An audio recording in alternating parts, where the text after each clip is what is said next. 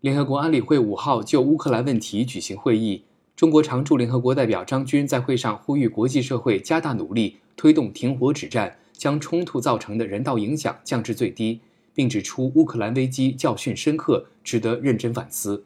中国常驻联合国代表张军，各国安全不可分割，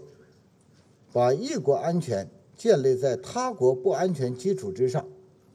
道理上说不过去。现实中也行不通。北约在冷战后一再东扩，不仅没有让欧洲更安全，而且埋而且埋下冲突的种子。北约自称是防御性组织，却肆意对主权国家发动战争，造成巨大人员伤亡和人道灾难。后天。是五月七日，一九九九年五月七日，北约发射多枚精确制导导弹，轰炸中国驻南联盟使馆，造成三名中国记者遇难，二十多名中国外交人员受伤。中国人民不会忘记这一野蛮暴行，也绝不允许这样的历史重演。冷战早已结束，北约理应审时度势，做出必要调整，固守过时的安全理念，热衷在欧洲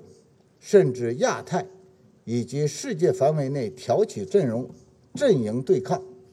制造紧张局势。这样的做法既损人也不利己，中方对此坚决反对。世界不需要新冷战，世界承受不起更大的动荡和分裂。中方郑重倡导，为解决人类安全的现实问题，并为谋求世界和平的长久之道，各国要重申对联合国宪章宗旨和原则的承诺，切实秉持安全不可分割原则，通过协商